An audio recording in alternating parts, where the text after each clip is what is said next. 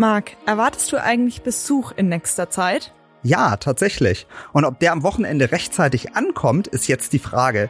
Denn die Lokführergewerkschaft GDL hat wieder zum Streik aufgerufen.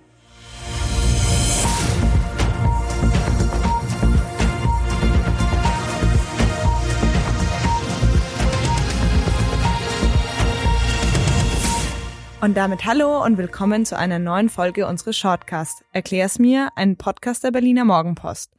Mein Name ist Miriam Schaptke, mir gegenüber steht mein Kollege Marc Hofmann. Und wir schauen heute mit einer Sonderausgabe auf den angekündigten Streik der Bahn. Marc, wie lange wollen die Lokführer jetzt denn eigentlich streiken? Gleich mehrere Tage. Los geht's bereits am Mittwoch um 2 Uhr morgens. Schluss ist nach Angaben der Lokführergewerkschaft erst am Freitag um 18 Uhr. Okay, aber dann kann ich zumindest für den Freitag noch rechtzeitig ins Wochenende fahren. Hm, darauf würde ich mich lieber nicht verlassen.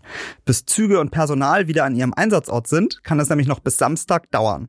Und wie stark ist denn eigentlich Berlin von dem Streik betroffen? Nach einem Tweet der Deutschen Bahn auf X zu urteilen, müssen wir mit massiven Beeinträchtigungen des S-Bahn, Regional- und Fernverkehrs rechnen.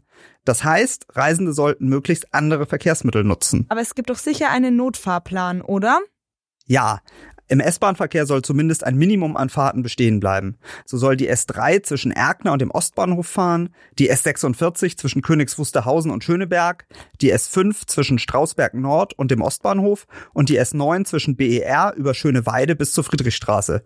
Allerdings fährt die Ringbahn bis auf den südöstlichen Abschnitt gar nicht. Wie oft fahren denn die Züge dann?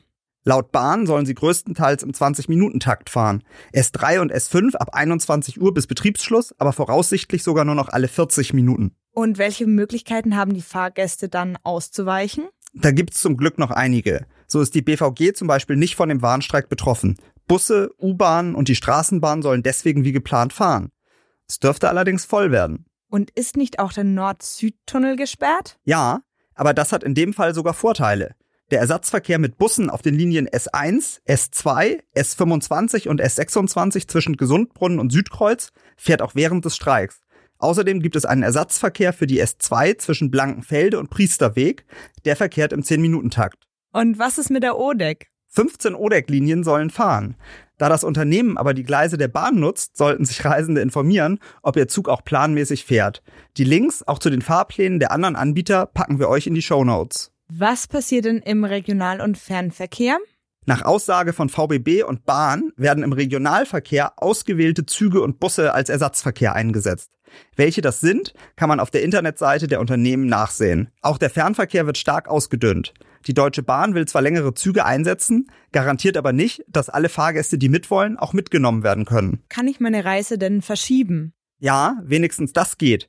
Die Zugbindung ist aufgehoben und Sitzplatzreservierungen können kostenlos storniert werden. Wer will, kann entweder jetzt noch schnell mit der Bahn fahren oder aber eben nach Ende des Streiks. Und was bedeutet das dann für andere Anbieter? Flixbus zum Beispiel hat angekündigt, zusätzliche Busse einzusetzen oder teilweise auf Doppeldecker umzuschwenken. Das Unternehmen empfiehlt allerdings, rechtzeitig zu buchen, denn schon jetzt würden die Tickets mehr als doppelt so stark nachgefragt. Aber gefühlt haben die Lokführer gerade doch erst gestreikt. Stimmt, das war erst am 7. und 8. Dezember. Und auch vor vier Wochen ging es schon um die aktuellen Tarifverhandlungen.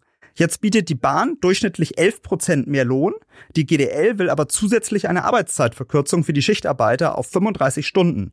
Und das bei vollem Lohn.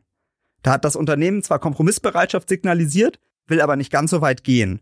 Außerdem wünscht sich die Lokführergewerkschaft künftig auch Tarifverträge für die Beschäftigten im Netz und den Werkstätten der DB abschließen zu können, obwohl dort die Konkurrenzgewerkschaft EVG eigentlich mehr Mitglieder hat.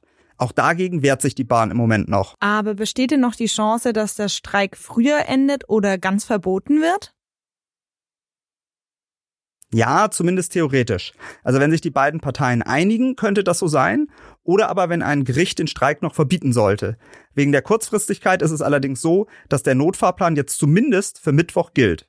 Okay, und das heißt, wie verbringst du jetzt dein Wochenende? Naja, ich rechne zumindest damit, dass mein Besuch später kommt. Oder eben doch mit dem Auto fährt. So eine richtig gute Option ist das aber auch nicht, denn die Straßen werden sicher voll. Ich danke dir, Marc, und für meinen Teil werde ich einfach auf das Fahrrad in den kommenden Tagen zurückgreifen. Für heute war es das jedenfalls mit unserem Shortcast. Wir hoffen, dass alle Zuhörerinnen und Zuhörer trotzdem an ihr Ziel kommen.